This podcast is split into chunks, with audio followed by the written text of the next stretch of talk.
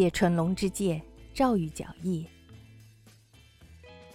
提到禅智内供的鼻子，池尾一带无人不知，无人不晓。那鼻子有五六寸长，从上嘴唇上方一直垂到下巴颌底下，从鼻根儿到鼻尖儿皆是一般粗细。打个比方说，活像是一根细细长长的腊肠，摇摇晃晃的挂在脸的正中间。内供已经年过五十，从昔日做小沙弥起，到如今晋升为内道场供奉之职，多年以来，他内心中始终在为这个鼻子所苦。自然，表面上他若无其事，仿佛根本不把这放在心上。这倒不仅因为他是僧侣之身，理应专心致志地心求来世净土。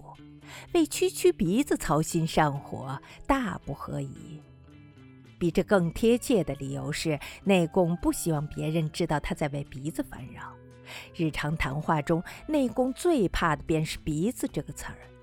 内供对鼻子感到棘手，原因有二：一是鼻子过长，委食不太方便。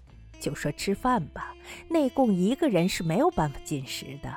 若是独自吃饭，鼻子尖儿便会插到铁饭碗的饭中。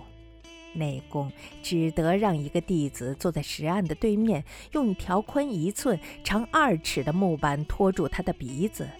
不过，用这种办法进食，无论是托鼻子的弟子，还是被托鼻子的内供，都很不容易。有一回，一个小沙弥代替弟子帮内供托鼻子，童子打喷嚏时手一抖。鼻子便滑进了粥碗里，这事儿一时间甚至传到了京都。不过对内供来说，这绝不是为鼻子伤脑筋的主要理由。说实话，令内供苦恼的是鼻子伤害了他的自尊心。赤卫街上的人们都说，幸好内供是个出家人。否则，像他长这样的长鼻子，有哪个姑娘肯嫁给他呢？甚至还有人议论，或许正是因为内供有着长鼻子，所以才会出家的吧。但内供并不觉得，因为自己是僧人，就能少为鼻子烦心。内供的自尊心格外敏感脆弱，能否娶得上妻室这个问题，足以影响他的心绪。于是，内供试图从消极和积极两个方面来恢复受损伤的自尊心。内供先琢磨的是有什么办法能让鼻子显得短一些。趁没有人的时候，内供对着镜子从各个角度照来照去，仔细端详。有时候他觉得光靠变化脸的位置不够，便手托脸颊，只按下巴，孜孜不倦地对着镜子揣摩。可迄今为止，鼻子还没有一次短得令他满意过。甚至有时候，他愈是煞费苦心，鼻子反而显得愈长。每逢这种时候，内供便将镜子收入匣中，长叹一声，泱泱不乐地返回经台前，又去读他的《观音经》了。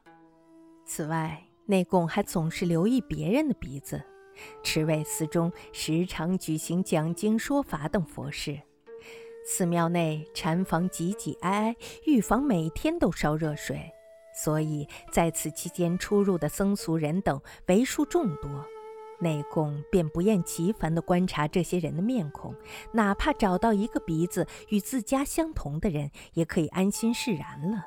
所以内供对什么藏青外褂、白丹衫之类的视而不见。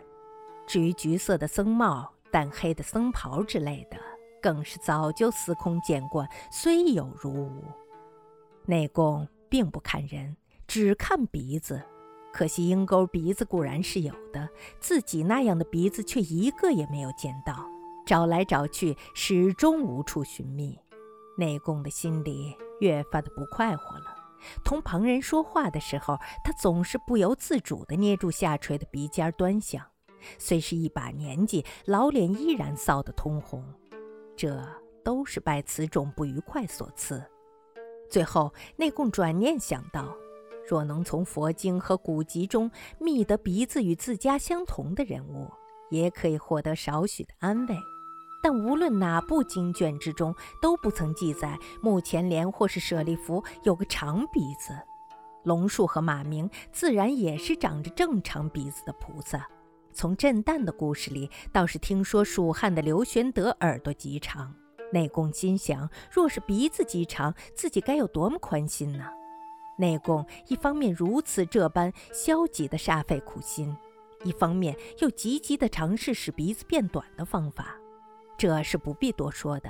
内功试遍了诸般方法，煎过土瓜汤喝，往鼻子上涂过老鼠尿，但不管用什么方法，鼻子依然保持着五六寸的长度，从嘴唇上方垂下来，摇摇晃晃地挂在那里。终于一年秋天，内功的弟子去京城办事，从一位熟练的大夫那里学会了使鼻子变短的良方。那大夫来自震旦，当时在长乐寺为僧。内供做出对鼻子不甚在意的模样，故意迟迟的不去尝试这个秘方。但另一方面，他又淡然的谈起，每次进膳都要麻烦弟子帮忙。内供心里自然是期待着弟子们能劝说他试试这个方子。弟子们并非不明白内供的心思，不过他们并不反感。莫如说，内供不得不用这样的计策，他的苦衷勾起了弟子们的同情心。于是，正如内供所期待的，弟子们极力劝说他试一试这个方子。当然，内供趁机顺水推舟，听从了弟子的热心劝说。说起来，这秘方简单的很，先用热水烫鼻子，再让人踩踏就行。寺庙内的浴房里每天都烧热水，弟子立即用小屉锅打回热水，水烫的手指头都伸不进去。若是直接将鼻子伸进锅里，恐怕会将人脸也灼伤了。于是将一个方木盘盖盖在了铁锅上，将鼻子从洞里伸进了水中，把鼻子浸在热水里，丝毫不觉得烫。过了一会儿，弟子说：“烫好了吧？”内供不由得苦笑，但听这句话，谁会想到是在说鼻子呢？鼻子被热水烫得痒痒的，像是被跳蚤叮咬一般。内供把鼻子从木盘的洞中抽出，弟子便用力地踩那个正在冒着热气的鼻子。内供横卧着，将鼻子搁在地板上，眼前只有弟子的双脚一上一下。弟子不时地露出了同情的神色，俯视着内供的光脑袋，说：“您疼不疼？大夫说要使劲踩，不过还是很疼吧？”